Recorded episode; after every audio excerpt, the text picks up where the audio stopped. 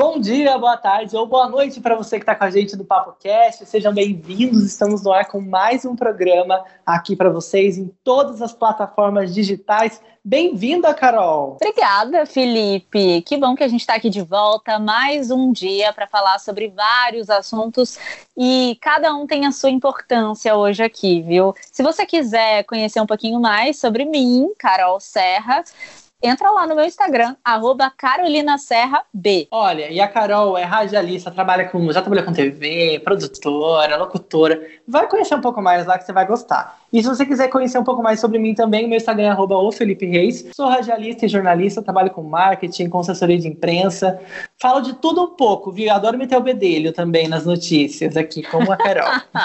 Vamos dar uma pinceladinha sobre tudo que vai rolar aqui hoje no Papo Cast. A gente vai falar que o Oscar 2020 vai ter menu vegano e zero garrafas de plástico. E olha, tem as estreias do cinema na semana, tem inclusive um filme, gente, que tá indicado nas grandes premiações esse ano que vale a pena você ir assistir. Então aproveita, já fica atento aí. E se você quiser adiantar para os assuntos, tem o tempo aqui na descrição, dá para você correr lá para o assunto que mais te interessa. Ontem foi dia da visibilidade trans e a gente vai falar muito sobre esse assunto hoje aqui no PapoCast.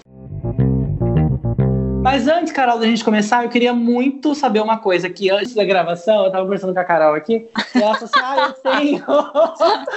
eu tenho uma coisa para te contar sobre Big Brother. Pode ser que você também não saiba desse bafo, então eu já quero saber, Carol, me conta. Mas ó, eu quero falar que essa, esse papo aqui vai ser bem telefone sem fio, sabe? Porque eu realmente eu não consegui até agora. É sério. Eu não consegui até agora parar para assistir de fato Big Brother. Eu, eu quero não, muito, gente. mas eu, eu não tive tempo para fazer isso. E foi uma coisa que eu ouvi a minha irmã falando. Então vai ser bem telefone sem fio. E olha, vou, só adiantar uma coisa aqui, rapidinho. Ah. Se a Carol já disse isso, você pode ter certeza que vai ter alguma coisa errada. Porque mesmo quando ela tem certeza que algo tá certo, tem alguns detalhes que faltam. Mas eu, eu vou confiar, vai. Como é que você fala isso, Felipe? A minha reputação agora foi por água abaixo. Ah, claro que não, assim. faz parte. É o seu jeitinho. A gente Não, ama. gente, é- ah, tá. Aham, Confuso, né? Aque- Aquele ascendente em gêmeos, basicamente.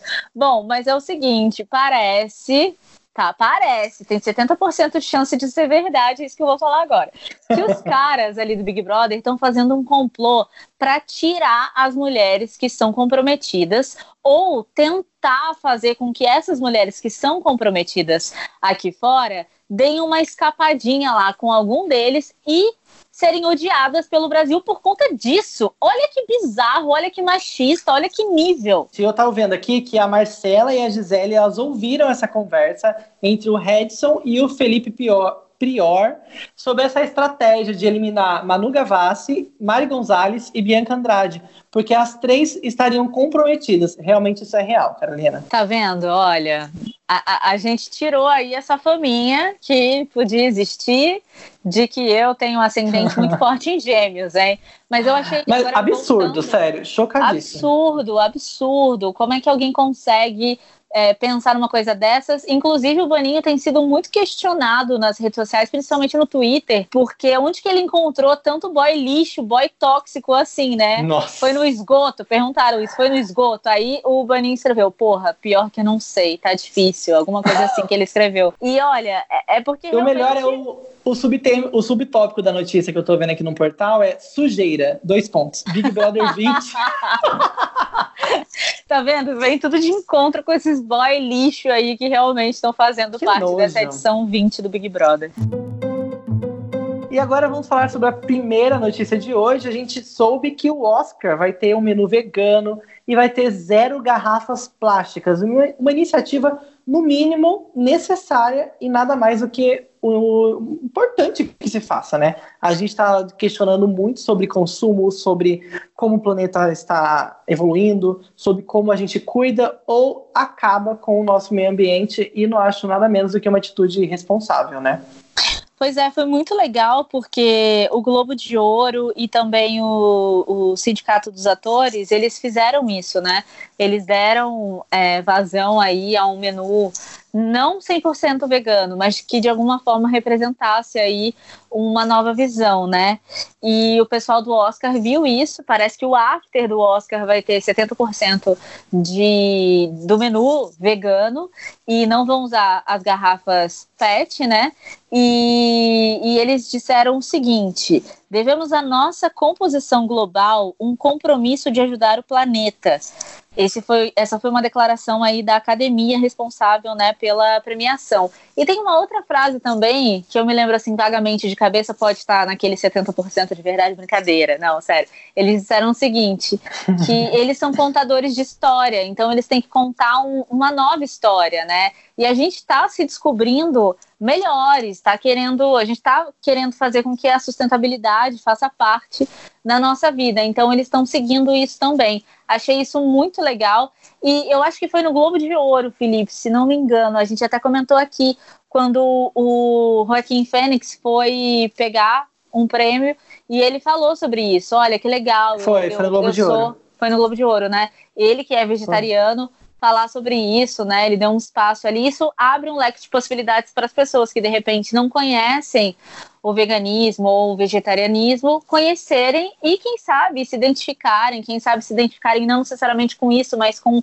várias outras formas da gente pensar as coisas, né? Abre aí um portal na cabeça de muita gente que sei lá, nunca nem pensou nisso. Até porque o Oscar tem uma projeção mundial, uma projeção interplanetária, se, se é que existem outros habitantes fora da nossa Terra, com certeza claro vem o Oscar.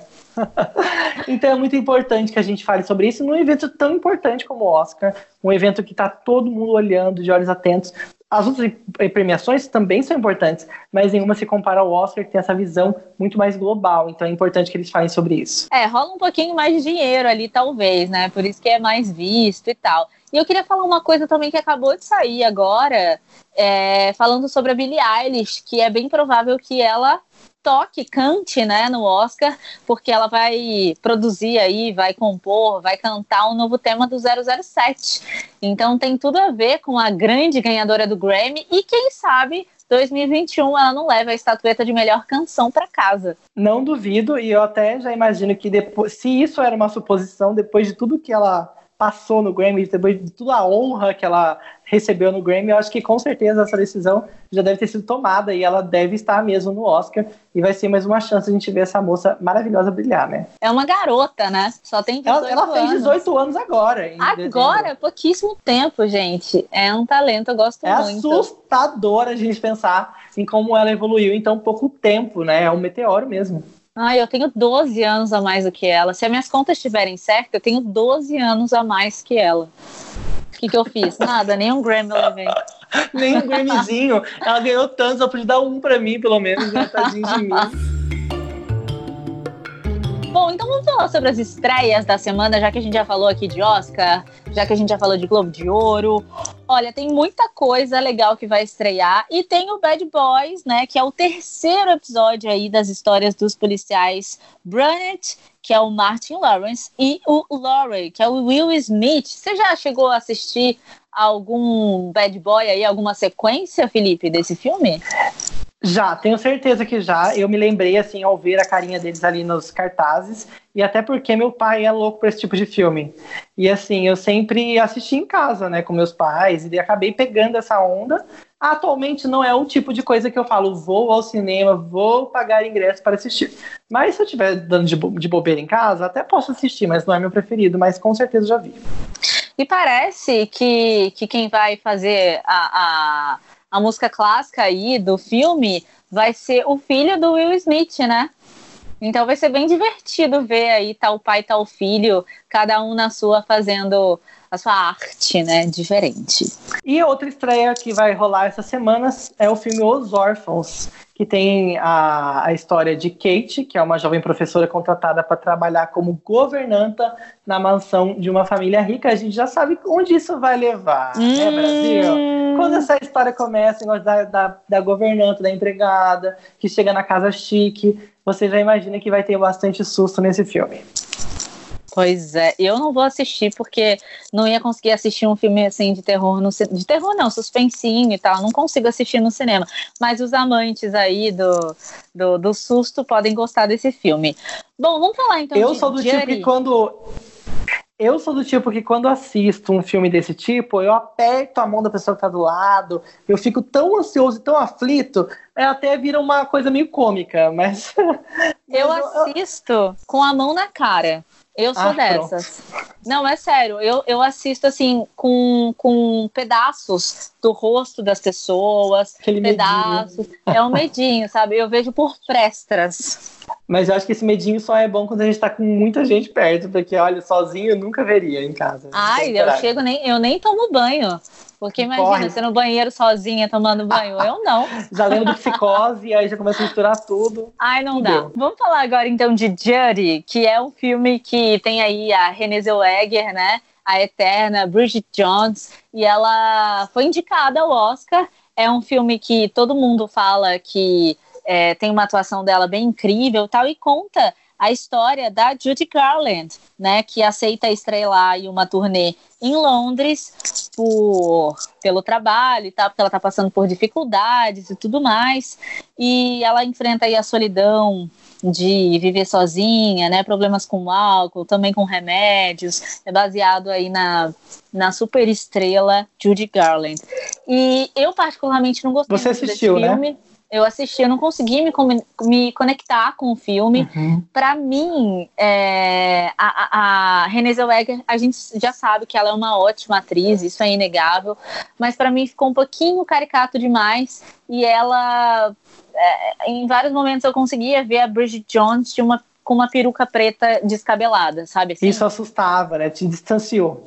Me distanciou completamente, eu não consegui essa conexão, mas é um filme que ela leva o filme completamente nas costas, a Renée Zellweger, e pode ser que de repente ela figure aí entre entre não, figure como uma vencedora do Oscar, assim como ela já ganhou, né, na, nas Será? premiações. É, ela ganhou, Tudo Ela é possível, né? Tudo é possível, né? tudo é possível. Não, e você ela falou é que ela atriz. tá.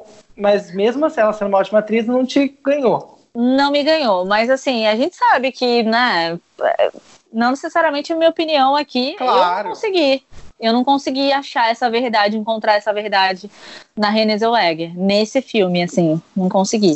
Mas ela dá tudo de si e, e é uma grande volta, né? Porque a Renée Zellweger, eu não sei se vocês lembram, mas há uns três, dois anos atrás, ela foi numa premiação e todo mundo ficou chocado porque fazia tempo que ela não ia e falaram, nossa, ela tá cheia de plástica, nossa, não sei o que e tal. E depois ela sumiu de volta. Então ela volta extremamente por cima e por cima pelo trabalho dela, né? Pelo empenho dela. Isso só mostra que realmente ela devia estar ali onde ela tá e que seja o que tiver que ser. Gente, agora a gente vai falar de uma notícia que tem tudo a ver com o que rolou ontem, né? De forma mais específica. Essa quarta-feira foi o dia da visibilidade trans. E a gente vai falar sobre uma ação muito importante. O Starbucks Brasil, ele viabilizou a mudança de nomes de alguns colaboradores trans da empresa e também está ajudando e apoiando ONGs como a Casa 1 e a Casa Florescer. Ambas são muito importantes nessa luta contra a transfobia e também na luta apoiando os LGBTs no geral. E a gente sabe que realmente a letra T é a mais invisibilizada, é a que fica de lado em muitas discussões e é a que não consegue muitas vezes estar no armário, né, Carolina? Pois é, e, e ontem foi o dia da visibilidade trans, né? E, e essa marca, né, um dia histórico aí que se deu no Congresso Nacional em 2004.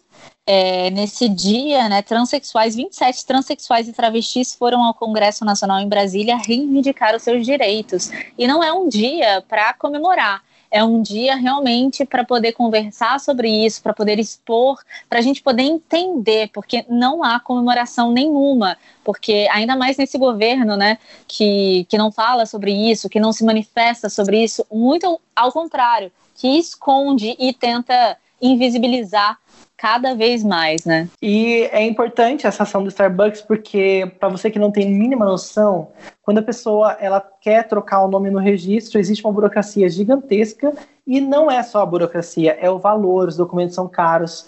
Existem ainda muitos, é, muitas cidades que isso é muito custoso de forma geral. Você tem que entrar com um processo, tem que pagar por várias e várias, por vários protocolos. Além de difícil e muito burocrático, ainda é extremamente custoso. Então isso divide as pessoas. Quem não tem dinheiro simplesmente nunca vai conseguir tão cedo de forma autônoma. Então, uma empresa que tem essa visibilidade, que chega mostrando que isso é possível de ser, de ser feito, isso é um, um, um grande sinal de que a gente pode esperar esse tipo de ação afirmativa daqui para frente também da, da, da, da, do setor privado, né? tanto no país que a gente vive como em outros. Isso é muito importante porque dá acesso, né? a gente precisa dar acesso a esse tipo de coisa.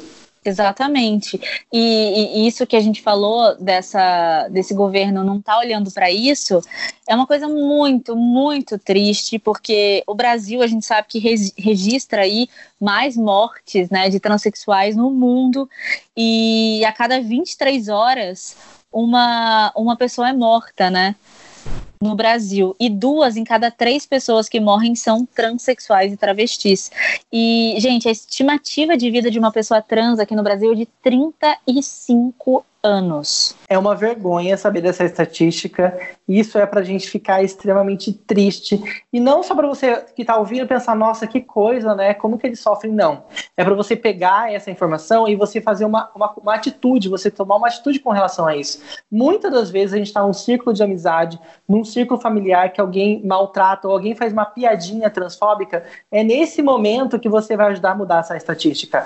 Não é você falando assim, não, eu vou lá resolver, vou pôr minha mão no fogo por isso pode ser que você não tenha essa, essa, essa capacidade, você não tenha essa, essa disponibilidade e nem o dinheiro para ajudar muito, mas se você já ajudar em pequenas atitudes, diminuindo com que essa transfobia aconteça no seu círculo de amizade, no seu círculo pessoal, no trabalho, quando você ouve alguém maltratando alguém, trans, você não pode ficar quieto, porque você está sendo conivente. E existe uma coisa chamada morte social. E a morte social é muito silenciosa, né? É a morte daquela pessoa que foi expulsa de casa, que não tem um aparato social, que fica totalmente à margem né, da sociedade. Ela não consegue emprego, ela não consegue uma consulta, porque de repente não tem médicos ali que possam atender. Então a gente precisa realmente. É, estar tá junto com essas pessoas Sim. e não ser conivente. Com, assim, o exemplo do Felipe foi maravilhoso, né? Porque se a gente não faz nada, a gente está sendo conivente com pessoas que estão aí fazendo e estão maltratando, enfim, isso é horrível.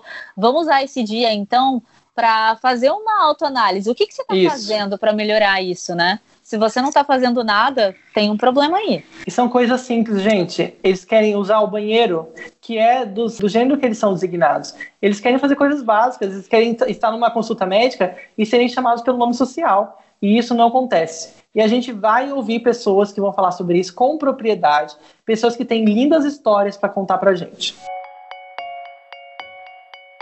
A gente vai ouvir primeiro César Santana. Ele é estudante de direito e militante trans. Se você quiser seguir o César no Instagram, é só você colocar arroba César Sante, underline, Ana com dois N's. O César tem uma história linda. Inclusive, ele participou de uma campanha publicitária para o grupo, grupo Gay da Bahia, maravilhosa, que ganhou um prêmio, uma categoria publicitária de melhor filme em Cannes. Gente, é um filme lindo mesmo. Procure no YouTube True Colors. Você vai conhecer um pouco da história do César, encenada por ele e por um ator mirim, que na verdade é que ali nesse, nesse filme simboliza a filha dele, que para você que tá perdidão, perdidaço, o César nasceu como Beatriz. Ele foi designado como uma mulher quando nasceu. Ele passou boa parte da vida como mulher e depois ele chegou até a engravidar. Teve a sua filhinha e ele se viu como uma pessoa trans nesse meio tempo, né? Ele passou a se entender como uma pessoa trans e a sua redesignação sexual, a sua, a, o seu processo de,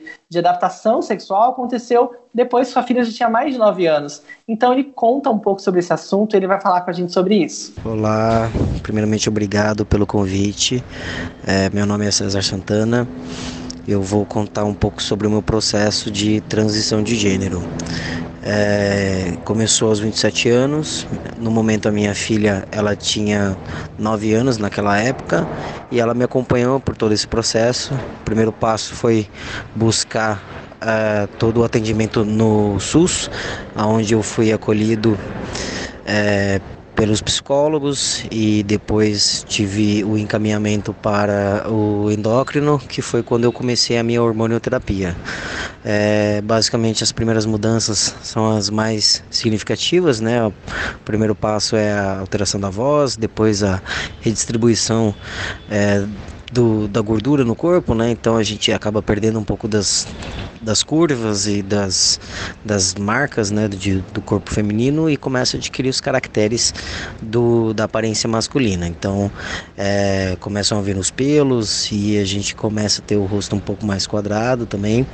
E cada fase desse processo traz muita felicidade, porque a gente, é, quanto mais avança nesse processo, mais se identifica com a imagem que antes estava apenas projetada é, na nossa mente, né? César, conta para quem não tem a mínima noção sobre como que é a causa, né, da paternidade trans. É, como eu disse, né, minha filha na época ela tinha 9 anos e um dos maiores receios que eu tinha é, para iniciar tanto o processo é, psicológico, todo o tratamento, inclusive a hormonioterapia, foi é, como que a minha filha iria é, receber essas informações. Mas é, durante toda a vida dela, mesmo desde pequenininha, ela sempre foi exposta a todo tipo de diversidade, o que contribuiu para que ela pudesse entender todas essas mudanças que eu iria passar naquele momento, né? Então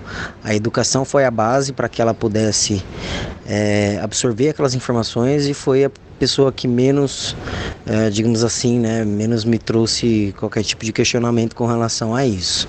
Muito pelo contrário, ela foi a primeira que é, me apoiou, que reconheceu as primeiras mudanças também e que esteve comigo é, durante todo esse processo mesmo, né? Então foi fundamental para mim uh, esse acolhimento da, da família, né? Então é, uma das coisas que eu sempre uso como exemplo é que a criança ela é capaz de entender tudo aquilo que você for capaz de explicar.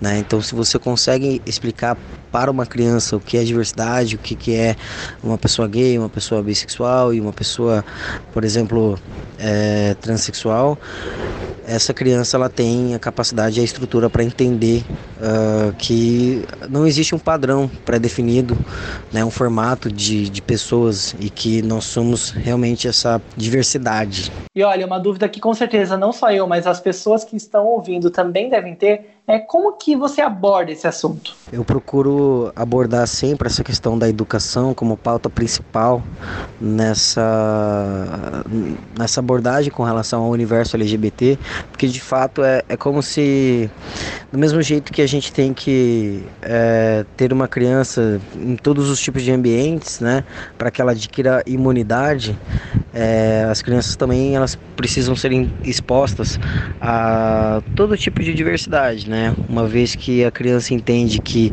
não existe um padrão, um formato único de ser pessoa, né? Na sua individualidade, ela entende que é, além da sua família, além da sua bolha, além daquilo que ela conhece, é, existem outras tantas formas de ser né? E que não há nenhum problema nisso, principalmente, né?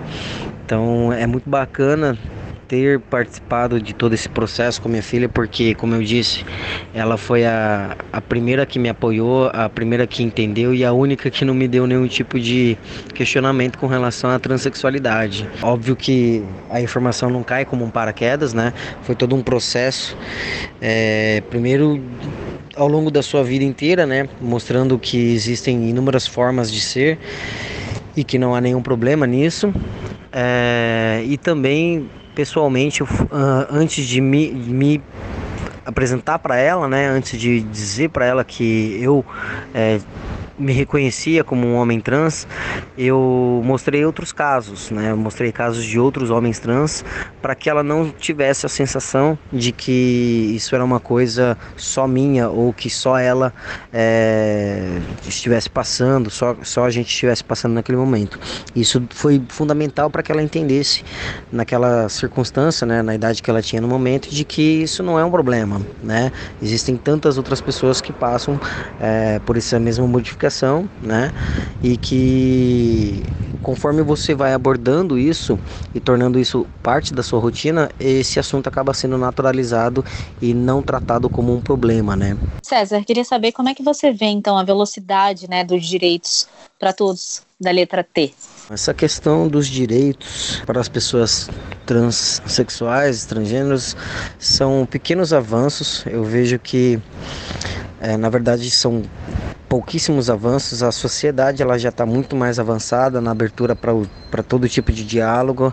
É óbvio que ainda existe muita violência. O Brasil é o país que mais mata pessoas trans no mundo e nós não temos aqui, uh, sei lá, uh, instituições tão rígidas e tão ortodoxas que tem pelo mundo, né? Tudo sempre em nome da, da família, como se nós transexuais ou o LGBT não tivéssemos uma família ou não quiséssemos constituir uma família, né? mas são poucos os avanços. O avanço que eu vejo mais nítido realmente é, é na divulgação e na naturalização da pessoa trans na sociedade, mas é, em contrapartida disso existem alguns movimentos, principalmente os movimentos sociais, é, que são orientados pelas pessoas LGBTs, né, com relação à luta por esses direitos, né, mas hum, de verdade, assim, uh, ainda existe muita resistência, é, principalmente do Congresso atual, que é um Congresso num formato muito conservador, é, então existe uma, uma dificuldade muito grande de avançar com os projetos na garantia dos direitos fundamentais, que serve para qualquer pessoa, né, mas para que nós trans tenhamos a, a os mesmos direitos respeitados. Né? Há pouco tempo a gente teve a, a normativa do CNJ que permitiu que as pessoas trans pudessem fazer a retificação dos seus documentos diretamente no cartório, porque a demanda no judiciário era muito grande com relação a isso. Então o STF entendeu que para eh, conseguir fazer esse, essa alteração a pessoa poderia ir direto no, no, no STF se autodeclarando uma pessoa trans, só que ao mesmo tempo isso é um direito muito elitizado porque para você fazer todas as alterações dos seus documentos, você precisa pagar diversas taxas, né? Então, é, acaba você tendo o direito, mas não tendo o a possibilidade de realizar, né, de concretizar aquele direito. Então é, é uma luta constante ainda com relação a, a, esses pequenos avanços, né, e que eu espero que conforme a gente vai abordando cada vez mais esse tema, isso vai se tornando algo é, realmente avançado nas legislações especiais, tá, é, para que a gente consiga realmente ter de fato direitos que sejam possíveis de serem vividos na prática. César, uma coisa que eu tenho muita curiosidade para saber a sua opinião é com relação à inclusão de pessoas trans nos esportes. A gente sabe que os esportes são divididos nas categorias masculino e feminino e muita gente não não gosta e não aceita que pessoas trans sejam participantes dos esportes, né? O que você acha disso? Qual é a sua visão? No ambiente esportivo é algo que gera muito conflito porque é, existe uma desinformação é, acerca disso e na verdade o que, que acontece? O Comitê Olímpico, se não me engano, internacional, ele já garante é, que a pessoa trans ela realize as competições de acordo com o gênero no qual ela se identifica. Isso porque é, analisando as taxas hormonais e todo o desempenho daquele atleta, ele não tem uma diferença que destoa demais de uma pessoa cisgênera. Mas quando eu vejo qualquer tipo de comentário avesso a essa afirmação do Comitê é, Mundial, é, na verdade é muito no sentido de mascarar, né, argumentar é, com essa máscara de que as pessoas trans estariam sendo é, privilegiadas ou elas venceriam por conta dessas questões hormonais, dessa diferença entre gêneros. Só que na verdade isso é na minha opinião, apenas uma forma de justificar o, o que na verdade ele está tentando esconder, que é o seu preconceito com relação à presença de pessoas trans em todos os ambientes. Né? Então eu sou muito contrário a esse tipo de posicionamento. Nós trans, é, a partir do momento que nós começamos a nossa hormonoterapia, nós temos as mesmas condições que as pessoas cisgêneras de acordo com o gênero que ela corresponde. Então, já tem inúmeros estudos com relação a isso e dizer o contrário, na verdade, é você querer é, afastar desses ambientes uma pessoa transexual. César, muito obrigada por essa entrevista que você concedeu aqui pra gente. Foi muito legal descobrir a sua história e que história inspiradora, né? Quem quiser conhecer um pouquinho mais sobre a realidade, né, do César, é só acessar o Instagram dele, arroba underline Ana com dois N's. E tem também o Facebook do César, é o César Bessante. Procure lá que você também pode encontrar ele no Facebook. E agora a gente vai conversar com uma outra pessoa muito importante nessa causa, inclusive que ela tem, ela tem um marco histórico para a comunidade trans, que é a Maria Eduarda. Ela é advogada e ela tem um Instagram, gente, muito legal sobre o assunto, que é Maria Trans Advogada. Ela foi a primeira pessoa trans a ter o seu nome social na carteirinha da OAB do Rio de Janeiro. Foi um marco histórico e ela vai contar um pouco para gente sobre a vivência que ela tem, né? Porque com certeza não é fácil. A gente imagina que deve ser um, uma luta todos os dias, uma luta diária. Inclusive, gente, a Maria encontrou um tempinho na agenda dela, ela tá o tempo todo lá no fórum, resolvendo questões jurídicas, ela trabalha pra caramba, mas ela parou um minutinho lá para conversar com a gente. Maria, me conta sobre como que é estar nessa carreira como uma mulher trans. Na carreira de advocacia, como é que é ser uma mulher trans é você está lutando contra um sistema, né? Que não foi feito para pessoas trans, na verdade. Então, sempre foi uma carreira certo ponto solitário, porque nós temos poucas advogadas e advogados trans, né? Mas eu tentei fazer isso objetivo de luta para inclusão e preocupação de espaços. Maria, conta pra gente qual que é a luta pelo nome social? Como é que é? Tem muitas burocracias? A gente gostaria de saber. Na minha luta pelo nome social, documentação, ela ganhou uma repercussão maior foi quando eu recebi a carteira de identidade com nome social na OAB em 2017, né? E em 2018 eu já consigo a identificação civil dos documentos. E foi muito emblemático a OAB ter feito isso em 2017, que me permitiu é, ter dignidade na questão de advocacia. Né? Maria, a gente sabe que os direitos das pessoas trans estão muito distantes de serem os ideais, né? Conta pra gente um pouco mais sobre esse assunto. Em relação a direitos, praticamente todos os direitos, todos os direitos conquistados são via de tensionamento no Poder Judiciário. Eles não têm da legislação que garanta pessoas trans, né? Pessoas trans não têm direito à educação, a nome social, né? Na educação a gente não tem é, direito à empregabilidade pelo preconceito, a gente ainda, a gente conseguiu a criminalização da LGBTfobia, identificação civil do nome social nome das pessoas trans no cartório, mas através da decisão do STF. E hoje a gente está briga para poder utilizar o banheiro feminino, né, para mulheres trans, é banheiro de acordo com a identidade de gênero. É uma ação que ainda tramita no STF e está há cinco anos com o ministro Luiz Fux. Então, em matéria de direitos, a gente ainda está muito aquém né, é, do cidadão médio. A gente precisa ainda avançar mais. A gente precisa que o, a, a nossa legislação proteja efetivamente pessoas trans e que os direitos não precisem ser conquistados à base de processos em tribunais constitucionais, que não seria a via mais adequada, mas é a via que o conservadorismo nos deixa, né? Obrigada, Maria. Foi muito legal conhecer um pouco da sua história. E, nossa, a gente vai sair daqui super inspirado, né, Felipe? Porque a gente sabe quanto é difícil, né? E quanto é corajoso tem que ter muita coragem para poder, enfim, vivenciar tudo aquilo que realmente a pessoa quer vivenciar, né? Quem quiser. E fazer isso pelos outros, né? Ela é uma advogada que luta muito exatamente, por causas. Exatamente. Isso é importantíssimo, que além dela, dela estar à frente, né? Estar sendo visível, estar atuando na sociedade, estar mostrando uma, sendo uma, uma, uma militância ali ambulante, né? uma pessoa que representa muitas pessoas e ela está defendendo também essas pessoas com unhas e dentes. Se você quiser conhecer um pouquinho mais do trabalho da Maria Eduarda, advogada, é só você entrar no Instagram dela, arroba Maria Trans Advogada. Gente, muito obrigado por você que esteve com a gente até agora no Papo Cast. Um beijo, a gente se ouve amanhã novamente. Teve live ontem, então toda quarta-feira tem live à noite, a partir das 9 horas. Passa lá no nosso Instagram, arroba Felipe Reis, arroba Carolina Serra B. É isso mesmo, até amanhã. Beijo, tchau. Beijo!